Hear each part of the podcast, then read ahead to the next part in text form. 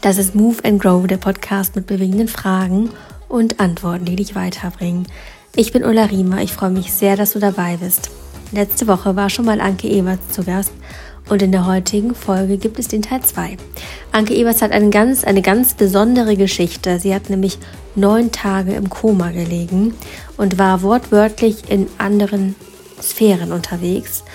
Und vielleicht hast du schon mal davon gehört, wenn jemand ein Nahtoderlebnis hatte, das sind immer sehr besondere Geschichten, die die Menschen erzählen. Und Anke hat davon in der letzten Folge schon ein bisschen erzählt, noch mehr in ihrem Buch Neun Tage Unendlichkeit. Und sie hat eine ganz besondere Perspektive auf die Welt, die vielleicht manchmal für uns ein bisschen anders ist, als wir sie so kennen. Aber ich finde, dass Anke Eberts eine ganz unglaublich tolle, tiefe, warme Art hat, die Fragen von Jugendlichen zu beantworten und auch die Fragen, die ich ihr weitergeleitet habe in diesem Interview. Wir sprechen unter anderem darüber, wieso wir den Körper so bewerten, wie wir da rauskommen, wie wir eine andere Perspektive auf den Körper bekommen, wenn er mal nicht so richtig funktioniert, wenn wir krank sind zum Beispiel.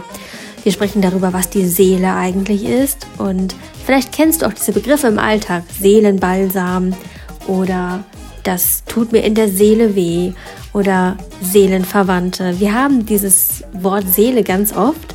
Und was ist das eigentlich? Was sagt Anke aus einer Perspektive heraus, die sie eingenommen hatte in dieser Nahtoderfahrung? Und vielleicht magst du einfach interessiert zuhören, machst dir dein eigenes Bild davon und nimmst dir das in diesem Podcast mit, was für dich sich gut anfühlt, so wie das generell für alle Folgen geht, gilt.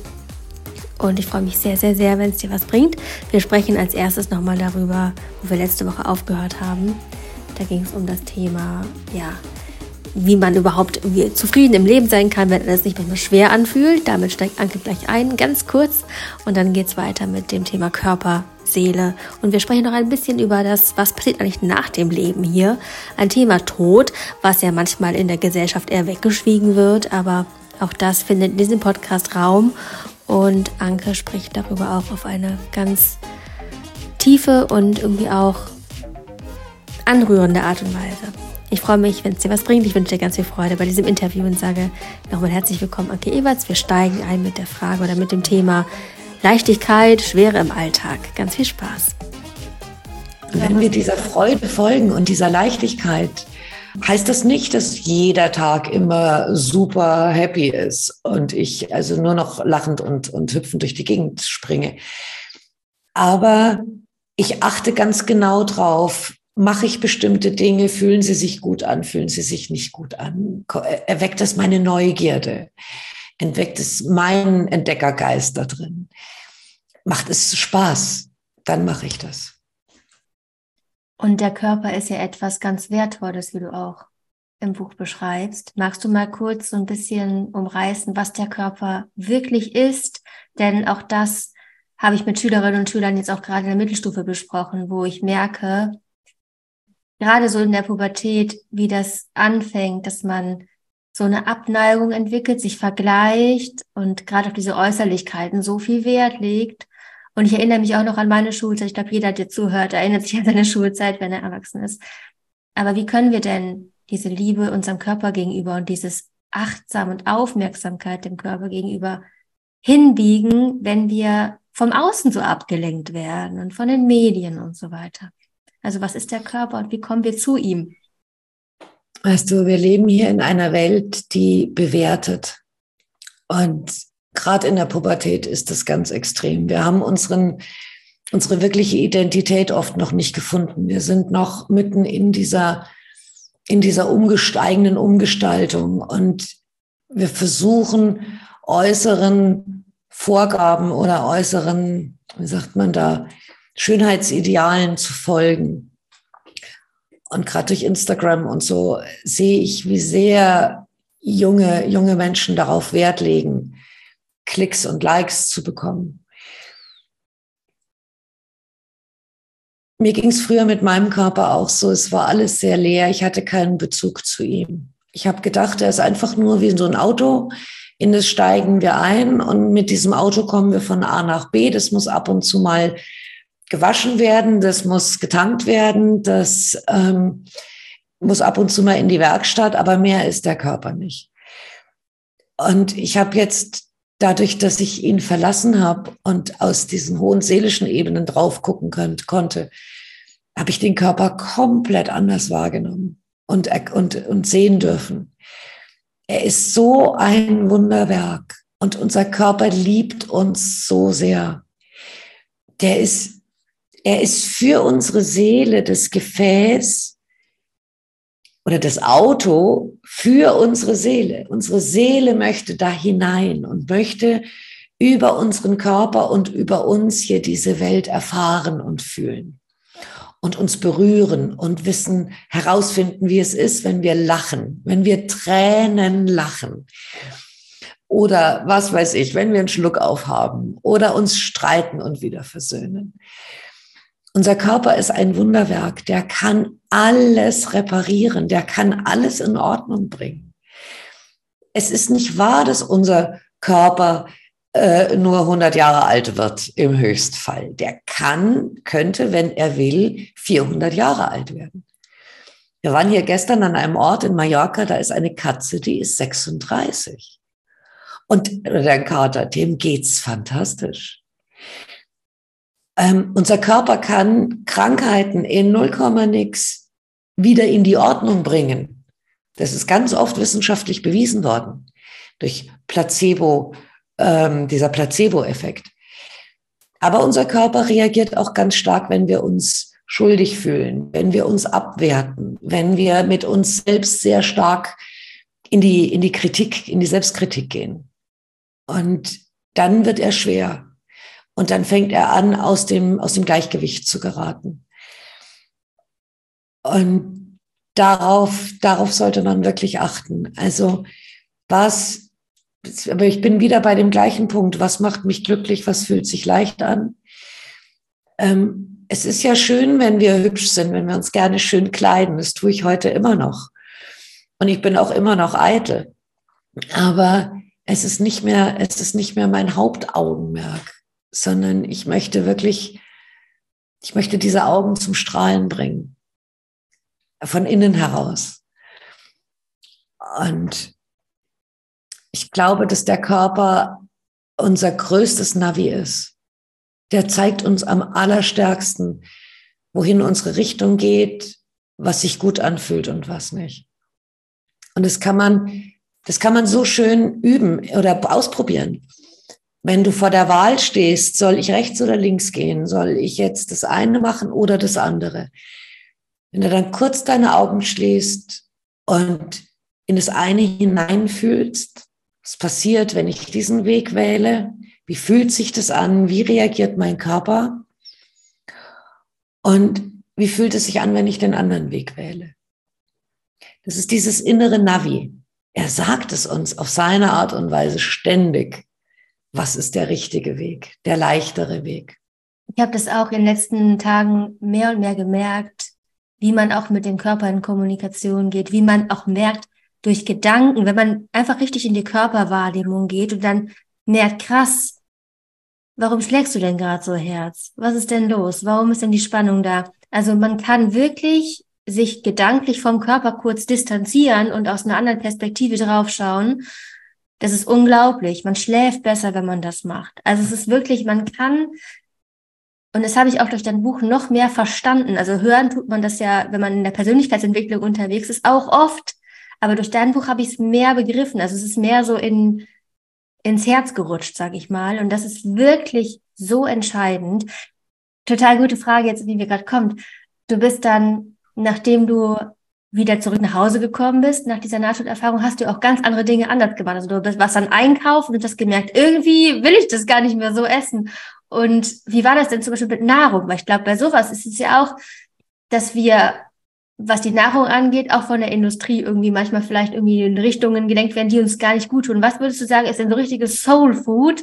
Und was würdest du sagen, ist, jetzt wo du mit deiner Seele auch so gut in Kontakt warst oder bist, was ist denn nicht so cool? Oder was hast du für dich, ich meine, es ist ja immer individuell, für dich gemerkt, was ist irgendwie gar nicht so gut? Also ich habe danach mein Leben komplett umgestellt. Ich habe alles losgelassen, was nicht mit Liebe, nichts mit Liebe zu tun hat. Freundschaften, das Haus, in dem ich lebte, Kleidung. Ähm, ich habe alles hinterfragt. Und auch, ich habe auch die Nahrung hinterfragt und habe gemerkt, dass ich noch nicht mal wusste, was mir wirklich schmeckt. Und das war ganz entsetzlich. Und unser Körper ist ein ein energetisches Wesen. Das heißt, er kann, er, er fühlt in alles hinein. Er ist ein, wie ein Großraumcomputer, der sämtliche Schwingungen und Frequenzen aufnimmt und darauf reagiert. Und jedes Nahrungsmittel, jeder Mensch, jedes Haus, jeder Ort, alles hat bestimmte Schwingungen und Frequenzen. Und unser Körper reagiert darauf. Deswegen fühlen wir uns an manchen Orten wohl und an anderen nicht. Und deswegen mögen wir bestimmte Nahrung gerne und andere nicht. Und wir Frauen, Frauen merken das in der Schwangerschaft stark. Da plötzlich stellen sich die Hormone im Körper um und ich habe zum Beispiel nur noch Kartoffeln gegessen oder eine Sahnetorte mit, mit Senf oder so ein Zeugs. Ja. Und ähm,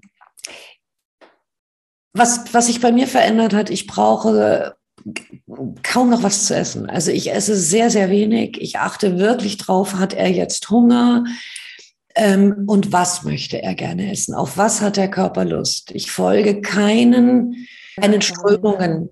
Also ähm, irgendwelche Nahrungsvorschläge oder man darf das essen und das darf man nicht essen. Auf sowas höre ich überhaupt nicht mehr. Ich höre nur noch auf mich und auf meinen Körper. Ich hinterfrage die Dinge dann und frage mich, ähm, ob das etwas ist, mit dem ich, ja, was, was mir gut tut. Und, aber ich, ich, ich höre immer auf mich. Immer. Hm. Ja. Da kann man ganz viele Ausrufezeichen hintersetzen, so alles, was du sagst, ist eben wirklich immer dieses mit sich selber in Kontakt sein. Und was du gerade zu diesem Energie oder zu diesen Fühlern auch öfter schon gesagt hast, dass man hineinfühlt in die Dinge, wo man sich vielleicht wohlfühlt, nicht wohlfühlt, da habe ich auch eine Frage ähm, von einer Kollegin tatsächlich, die meinte, die hat auch dein Buch gehört und meinte, ja, aber wenn ich jetzt irgendwo in einen Raum komme oder irgendwo in einer Konstellation bin, ob es eine Beziehung ist oder ob es der Beruf ist, und ich merke, ich möchte es eigentlich machen, weil mein, meine meine Lebensaufgabe ist es vielleicht oder mein Sinn ist es, da reinzugehen. Aber ich merke halt, ich habe irgendwie energetisch, kommt das alles auf mich zurück. Es ist unglaublich anstrengend. Kann man denn lernen, dieses Reinfühlen, dieses energetische Wahrnehmen, kann man das auch, kann man sich da ein Stück weit abgrenzen? Kann man sich so eine Schutzmauer bilden? Oder ist es dann wirklich das Zeichen, hör mal, du bist am falschen Ort, geh da weg? Sowohl als auch. Also manchmal ist es eine Warnung. Hey, du bist am falschen Ort. Hör auf dich. Ja, ändere. Aber wir, wir gehen mit allem in Resonanz. Und eine Schutzmauer zu bilden, begrenzt uns. Stell dir vor, du machst eine Mauer um dich rum, dann begrenzt du dich von, von all diesen schönen Schwingungen. Ähm, wir haben sogenannte Lichtfühler. Wir, wir fühlen in alles hinein, in andere Menschen, in Situationen, überall. Und diese Fühler können wir auch zurückziehen. Wir können das lernen zu steuern. Ähm, muss ich zum Beispiel immer in das Negative hineinfühlen? Muss ich mich immer mit dem Negativen beschäftigen? Wenn ich eh schon merke, dass, dass ich es dadurch verstärke? Oder kann ich meine Aufmerksamkeit, meine Lichtfühler nicht viel mehr auf das Positive ausrichten? Auf die Qualitäten? Auch in Situationen, auch mit Partnerschaften. Jede Partnerschaft hat so viele Qualitäten. Und viele Menschen gucken immer nur auf das, was nicht geht und was gerade nicht in Ordnung ist. Und, und übersehen, was alles an Geschenken in dieser Partnerschaft ist. Also es liegt an uns, unseren Blickwinkel zu verändern und unseren Blickwinkel genau so auszurichten, wie er uns stärkt und nicht schwächt. Und das gilt auch für die Situation, dass man als Lehrperson, auch für die Lehrerinnen und Lehrer, die hier zuhören, wenn man vor 30 Schülerinnen und Schülern steht und da sind einige, die sehen nicht das Gute, dass sie gerade im warmen Raum sitzen, dass sie beschützt sind, dass sie gelenkt oder geleitet werden von jemandem, der ihnen sagt, hier, der versucht sie zu motivieren, weil wir stellen uns manchmal auf den Kopf, um Schülerinnen und Schülern irgendwas Tolles zu beizubringen. Ob sie jetzt heute in Chemie wieder Experimente so Pause noch durchgearbeitet und gestern bis halb sechs in der Schule. Und dann steht man vor der Klasse und denkt sich, mein Gott, drei Leute sind motiviert, die anderen denken sich so, hm, wann ist denn die Stunde vorbei? Dass man auch hier wieder für sich selber ja. sagt, wo ist für mich das Gute? Und genau. das ist manchmal so, so schwer, weil man kann eben in andere Menschen nicht dieses Gute reinmachen, so, ne? Wenn man so in Dinge reinfühlt, haben dann eigentlich auch Bäume und Tiere, also Tiere wahrscheinlich auf jeden Fall, aber hat alles, was so belebt ist, auch eine Seele? Und wenn, also wie kann man sich das vorstellen? Weil wir haben ja auf jeden Fall eine Seele. Wie ist es denn mit äh, ja, Tieren und Pflanzen? Alles hat Bewusstsein. Also jeder Baum ist sich seiner selbst bewusst. Er weiß, er ist ein Baum. Er weiß, er steht hier. Es ist sein Platz, sein Fleck und er weiß um seine Bedeutung. Und jedes Tier hat ein Bewusstsein, jedes Tier hat eine Seele. Und was uns Menschen so einzigartig macht, ist, dass wir denken, dass wir einen Verstand haben, der unterscheidet uns von den Tieren und von den Bäumen, dass wir planen können, dass wir wählen können. Gehe ich jetzt diesen Schritt oder wähle ich einen anderen Schritt? worauf richte ich mich aus? Was ist mein Blickwinkel? Und äh, aber ich habe im ganzen Universum nichts gesehen, das kein Bewusstsein hatte. In allem wohnt ein sphärisches Licht inne, in jedem Gegenstand, im Metall, im, im Boden, im, im Meer, überall. Also alles ist sich seiner selbst bewusst. Das ist, das ist die Schöpfung an sich. Die Schöpfung ist reines Bewusstsein. Und wir sind hier als Mensch in dieser Welt, die voller Gegensätze ist und voller Bewertungen ist, um, um hier unser Naturell, unsere, unser Herz, unsere, unsere Eigenart äh, zum Ausdruck zu bringen. Und zwar mit Freude und mit Leichtigkeit. Das wäre der Idealfall. Und ganz oft erzählen uns aber zum Beispiel andere Menschen, wie wir sein sollen, wie wir zu sein haben. Sie bewerten uns. Und das und das ist an dir nicht gut und das andere ist an dir gut. Und dann versuchen wir, uns daran anzupassen. Mhm. Und das geschieht, das passiert ganz, ganz vielen Menschen, ob wir wollen oder nicht. Das passiert schon mit der Werbung, ähm, machen aber auch unsere Eltern, das macht auch die Schule. Ja, du bist dann richtig, wenn du das und das tust, ansonsten bist du falsch und kriegst eine Sechs. Das entspricht aber nicht der Wahrheit. Die Seele, dieses Bewusstseinsfeld bewertet überhaupt nicht. Da gibt es diese Bewertung nicht. Das ist eine, ein bedingungsloser Zustand. Aus diesem Zustand stammen wir. Und wenn wir lernen, dass dieses Gefühl hier im Leben in uns wiederzufinden, also liebevoll mit uns selbst umzugehen, liebevoll auch mit dem anderen umzugehen, auch wenn er gerade, äh, wenn wir ihn gerade an die Wand klatschen könnten, weil er sich auf eine Weise verhält, wo wir sagen, das verstehe ich überhaupt nicht. Wenn wir auch da anerkennen, lernen, auch das wird seinen Sinn haben, auch wenn ich ihn gerade nicht verstehe. Ja, es hat seinen Sinn. Oder auch das Schulsystem, auch das alles hat einen Sinn, auch wenn ich ihn gerade nicht verstehe. Wenn wir lernen, das so stehen zu lassen und es anzuerkennen, dann lösen wir uns aus dieser Bewertung. Und dann hören wir auf, andere zu bewerten. Und spannenderweise passiert dann wie in einem, wie durch einen Spiegel auch vom Leben etwas ganz Ähnliches. Dann erleben wir nämlich, dass wir auch weniger bewertet werden. Ganz oft ist es so, dass das, was wir in uns verändern, dass uns das Leben genau das widerspiegelt. Wenn ich wütend bin und ich bin sauer, dann erlebe ich ganz viel Wut und Aggression und so weiter, sehe ich im Außen und da, damit komme ich in Kontakt. Wenn ich mit mir selbst aber im Frieden bin und, ähm, und das Leben liebe und die Menschen liebe und die, unsere Möglichkeiten liebe, dann bekomme ich auch nur das von außen gespiegelt. Also ich kann mich überhaupt nicht mehr erinnern, wann mich mal jemand irgendwie angeblafft hat oder wann ich in Situationen kam, die, die nicht liebend oder wertschätzend waren. ganz selten. Hm. Was ist, wenn man so Gedanken hat, weil das kenne ich auch von Schülerinnen und Schülern, die Sorge haben, was andere denken. Also die das gar nicht im Außen erleben, sondern sich selber die Gedanken machen, boah, was denkt der, was denkt die? Und das nur so im Kopf die ganze Zeit abspielt, ist es auch ein Spiegel dafür, dass wir selber mit uns nicht fein sind? Wir, wir identifizieren uns mit dem Außen. Also wir glauben, wir, wir gucken aufs Außen und wollen, dass das Außen uns gut findet und dass das Außen sich eben was Positives über uns denkt. Und wir selber benehmen uns auch dementsprechend. Also wir gehen dann vielleicht anders, damit sich der andere nichts denkt. Wir, wir sprechen vielleicht auch unsere Wahrheit nicht aus, weil dann könnte sich der andere was denken. Also er könnte dann auf eine Art und Weise reagieren, die wir nicht wollen. Und ähm, dadurch verbiegen wir uns selbst ja wieder.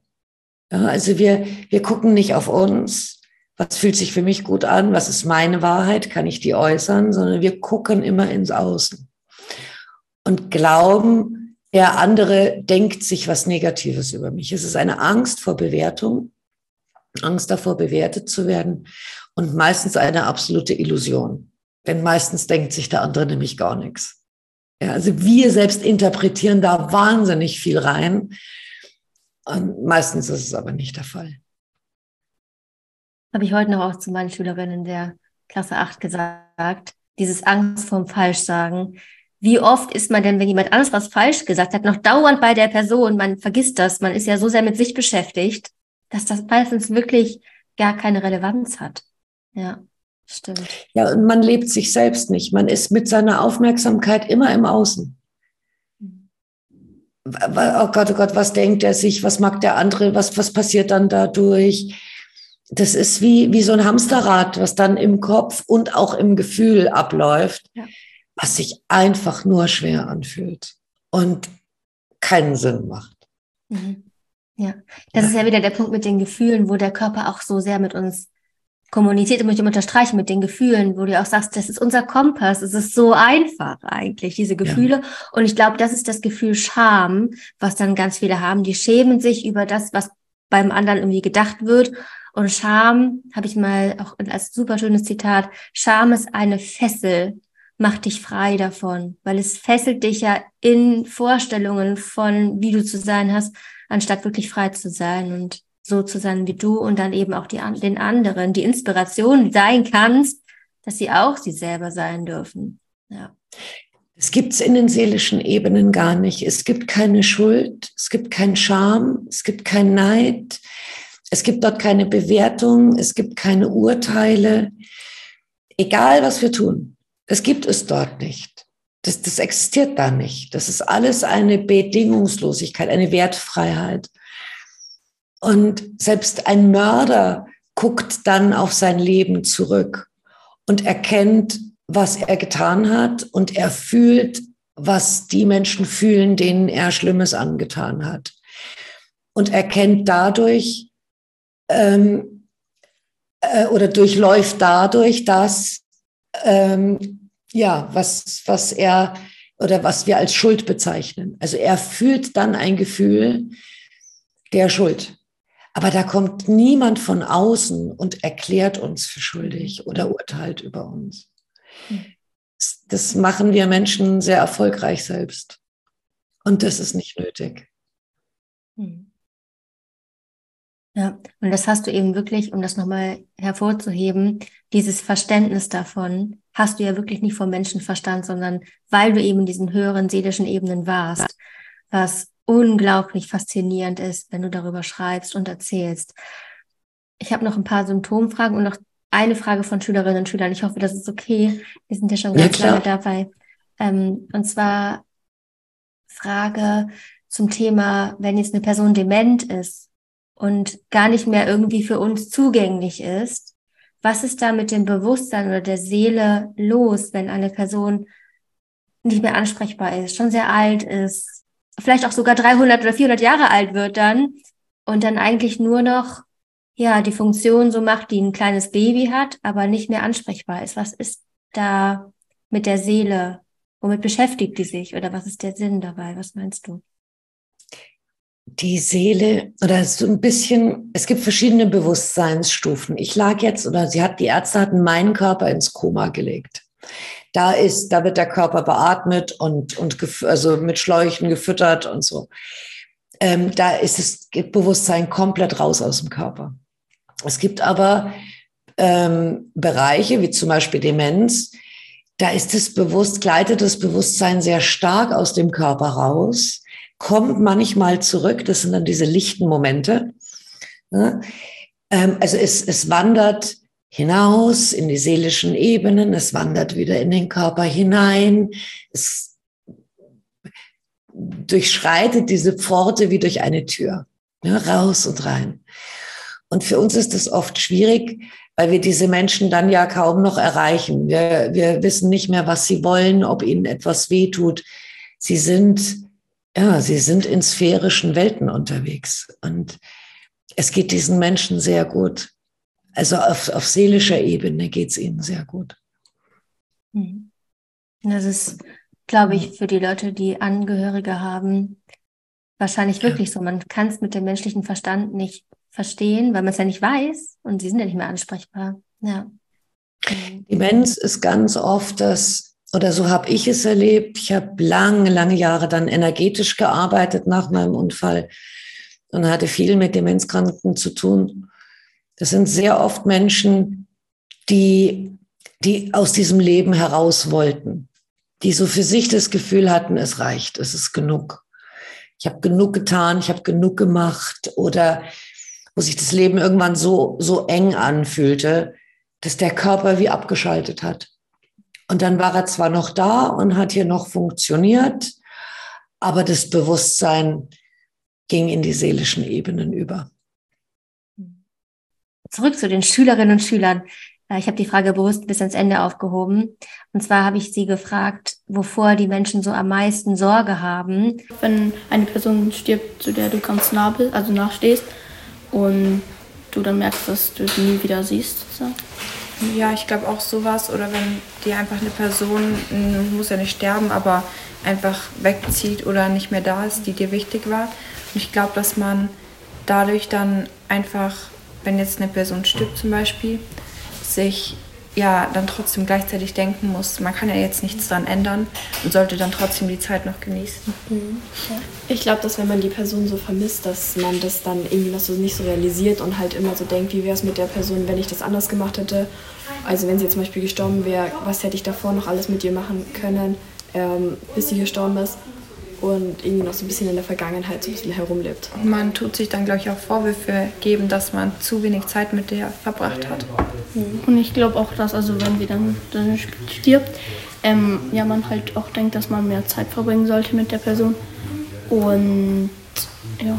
Und vielleicht ist man davor so, ja, ich fahre wann anders mit zu Oma und Opa oder so und dann merkt man aber eigentlich, vielleicht gibt es kein anderes Mal mehr. Mhm. Oder dass, wenn sie stirbt, dass man halt sich so Vorwürfe macht, dass du quasi daran schuld bist, dass sie stirbt, dass man, keine Ahnung, wenn sie sagt, dass sie jetzt nach Hause alleine fährt, dass man halt auch sagen könnte, ja, ich fahre mit dir mit nach Hause. Und danach, also nach dem, wenn sie gestorben ist, dann, ich glaube, viele haben auch nicht mehr so den Sinn des Lebens sozusagen gefunden und ähm, wollen denken, okay, alles ist jetzt blöd sozusagen. Und, aber ich glaube, man muss halt dann schon wieder neuen Sinn suchen und auch etwas, was einen glücklich macht, suchen und dann halt wissen, dass es das der Sinn des Lebens ist. Ja, was würdest du sagen, ähm, wenn man Angst davor hat, Menschen zu verlieren? Wie geht man mit so einem Todesfall um? Das ist ja auch ein wichtiges Thema, Thema Tod. Und ich glaube, viele, viele Jugendliche kennen auch dieses, diese subtile Angst, dass die Eltern mal sterben. Das hatte ich früher als Kind auch, erinnere ich mich. Was meinst du, was da wichtig ist? Würde eine Anke Evers unterrichten, wenn sie tot unterrichtet? Ach Gott, was würde sie unterrichten? Also einmal gibt es einen wunderschönen Ausspruch, ich weiß nicht mehr von wem er stammt, hat mal jemand gesagt, wenn du geboren wirst, stehen alle um dich herum und lachen. und du selber weinst. Und wenn du stirbst, stehen alle um dich herum und weinen und du selber lachst. Also der Tod an sich ist ein Loslassen dieser Schwere des Lebens. Ja, diese, und die, auch wenn ihr das, das Leben nicht als schwer empfindet, so ist es doch träge durch unseren Körper. Und wenn man diesen Körper verlässt, kann man sich plötzlich unendlich ausdehnen. Alles wird leicht, alles wird Licht. Und man kommt in eine Liebe zurück, die mit menschlichen Worten wirklich nicht beschreibbar ist. Und ich glaube, auch hier gibt es diesen unterschiedlichen Blickwinkel. Auf der einen Seite kann man sich freuen für denjenigen, der jetzt, der losgelassen hat, der vielleicht jetzt wirklich im Licht ist, in diesen hohen seelischen Ebenen sein darf oder sein kann. Es ist ein sehr schöner Blickwinkel, der tröstet. Auf der anderen Seite existiert in uns der Schmerz des Verlustes. Wir können eben nicht mehr einfach hinfahren und berühren. Wir können einfach nicht, nicht mehr einfach sprechen mit dem anderen. Und doch ist es die Liebe, die uns verbindet. Ich würde beibringen, dass diese Liebe niemals stirbt, dass diese Liebe niemals endet und dass wir diese Liebe nach wie vor in uns fühlen können. Ja, oft zerreißt es einem fast das Herz, wenn ein geliebter Mensch stirbt. Und dann entsteht dahinter, bleibt zurück so eine, so eine entsetzliche innere Leere. Und davor haben die Menschen oft Angst. Aber das muss nicht sein. Dieses Riesenloch, diesen inneren Krater im Herzen, den kann man auffüllen mit der Liebe. Und dann, dann tut es nicht mehr weh. Es ist traurig, aber es tut dann nicht mehr so weh. Hm. Man kann es schwer, schwer lehren. Es ist, es ist unsere größte Herausforderung. Wir kommen aus der Liebe, wir kommen aus dieser Verbundenheit und sind jetzt hier in einem, in einer Welt, in, in der wir immer wieder lernen, uns loszulassen, in der wir uns finden und uns trennen. Das gehört hier in unserem, das gehört zum Leben dazu. Und es ist schwer, diese, diese Angst oder dieses, dieses Verlustgefühl, da einen, einen Ratschlag zu geben oder einen Tipp oder, oder etwas. Worüber wir uns bisher unterhalten haben, da schwingt so ein Gefühl von, finde ich, Vertrauen und Frieden mit. Also, dass dadurch, dass eben alles miteinander verbunden ist und alles einen Sinn hat und wir irgendwie auch aus so einer Liebe herauskommen, auch wenn wir es nicht richtig, richtig begreifen, aber was du auch immer so schön in deinem Buch sagst, ist, vielleicht spürst du es zwischen den Zeilen, ein Gefühl so. Und das ist unglaublich beruhigend und schön, finde ich. Was mir die, beim Tod noch einfällt, ich hatte das damals erlebt. Ich bin aus meinem Körper raus und ich konnte meinen Sohn sehen. Und ich konnte ihn auch berühren, aber ich bin mit meiner Hand wie durch seinen Körper durchgegangen. Ich war nicht mehr materiell anwesend. Und ich habe mit ihm gesprochen. Und ich habe alles gesehen, was er getan hat, aber er konnte mich nicht hören. Und auch bei den Ärzten, die Ärzte konnten mich nicht hören. Also wenn wir uns bewusst machen, wenn ein geliebter Mensch geht, dass der uns sieht, dass der an unserer Seite ist, dass der nah ist, dann können wir vielleicht anfangen, äh, ihn wieder über unseren Körper zu spüren. Wann, wann ist er an unserer Seite? Wann streichelt er uns vielleicht? Die Mama oder der Papa oder wer auch immer, die Großeltern. Vielleicht sagen sie uns was. Vielleicht können wir lernen, es zu hören, diese, die Worte zu hören, die sie uns sagen möchten. Hm. Mir das fällt da ein, ja, mir fällt da ein, dieser, dieser Satz Vorstellungskraft schafft Wirklichkeit. Ne? Also wir ja. sind so unglaublich mächtig in unseren Vorstellungen. Und das kann man ja eigentlich auch machen, wenn der Papa nur, keine Ahnung, ein paar Kilometer entfernt ist oder man gerade selber auf einem anderen Kontinent unterwegs ist, kann man das ja auch genauso machen. Richtig gut. Hm. So mache ich das mit den Menschen. Ich bringe heute erwachsenen Menschen bei, ähm, wie sie wieder in ihre, in, in diese, in ihre Fantasiewelt, in ihre Anbindung mit der Seele kommen und wie sie sich diesen ganzen ähm, diesen, diesen Bewusstseinsebenen wieder öffnen können. Und es geht über die Fantasie. Es geht über innere Bilder, über ein inneres Gefühl. Und wenn ich mich dann an einen schönen Platz zurückziehe und ich rufe meine Oma und meinen Opa, die beide gestorben sind, dann kann ich dort mit ihnen sitzen. Und dann kann ich an diesem schönen Platz in meiner Vorstellungskraft, kann ich mich umarmen lassen und ich kann sie umarmen. Und ich rieche noch das Parfum von meiner Oma und ich, und ich, ja, kann ihnen sagen, was ich fühle. In dieser inneren Welt geht das. Und dies bei Kindern auch noch so stark, finde ich. Also, woran ich mich auch bei mir erinnere, auch diesen, dieses Verbundensein mit der Kreativität. Hm. Letzte Frage. Angenommen, du kannst Schülerinnen und Schülern, nee, jedem Menschen etwas auf den Badezimmerspiegel schreiben, was er jeden Morgen liest, bevor er in den Tag startet. Was würdest du auf den Spiegel schreiben? Lieb dich und leb. Lieb dich. Nimm Druck raus, sei glücklich. Du bist so wertvoll. Du hast keine Ahnung, oder reicht der Badezimmerspiegel nicht, ich brauche einen großen. Du hast keine Ahnung, was für ein Wunder du bist und was du alles für, für Qualitäten in dir trägst. Mach dich nicht klein, mach dich groß. Äh, guck nicht traurig auf die Welt und auf dich. Lieb dich und leb und genieße dieses Leben. Finde deine Wege, deine Einzigartigkeit zum Ausdruck zu bringen. Oh, ich könnte einen ganzen Liebesbrief schreiben. Ähm, denn auch du bist kein Zufall. Dass du hier bist, hat, folgt einem höheren Plan. Du bist ein ganz wichtiges Puzzlestück in dieser kunterbunten, wundervollen, auf diesem, in diesem Schauspiel Menschsein auf dieser Erde. Lieb dich. Danke dir ja. sehr. Es war ganz, ganz wundervoll, mit dir zu sprechen. Und ich danke dir für deine Zeit. Und ich grüße dich sehr herzlich von all den Jugendlichen. Ich danke dir auch für diese Gelegenheit, für diese Chance. Ich danke euch allen für eure Fragen. So toll. Und bitte, bitte, bitte macht diese Welt zu einem besseren Ort. Bringt eure Qualitäten zum Leuchten und sprengt diesen Raupenkokon und genießt das Fliegen als Schmetterling. Ich hoffe, die Folge hat dir gefallen und hat dir auch ein Stück weit eine andere Perspektive aufgezeigt.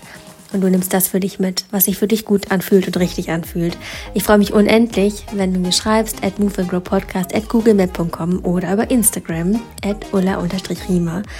Da bin ich immer ganz neugierig, was du für Fragen hast, für Themenwünsche oder einfach wenn du mir einmal kurz ein Hallo schreibst, weil ich weiß ja nicht genau, wer alles diesen Podcast hört. Man sieht immer die Zahlen, aber man weiß ja gar nicht, wer hört den Podcast eigentlich jetzt schon so oder so lange. Vielleicht auch erst ganz kurz.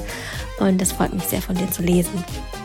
Ebenso freue ich mich sehr über eine Bewertung bei Apple Podcast und Spotify, wenn du den Podcast ein paar Sternchen da lässt. Und ich freue mich sehr, wenn du nächste Woche wieder reinhörst. Ich wünsche dir ganz wunderbare Ferien weiterhin, wenn du auch in NRW lebst oder bald dann beginnende Ferien, wenn du in anderen Bundesländern noch nicht in den Genuss der Herbstferien gekommen bist. Auf jeden Fall so oder so. Alles Liebe für dich. Hab einen wunderbaren Tag weiterhin und eine gute Woche. Mach's gut. Bis zur nächsten Woche.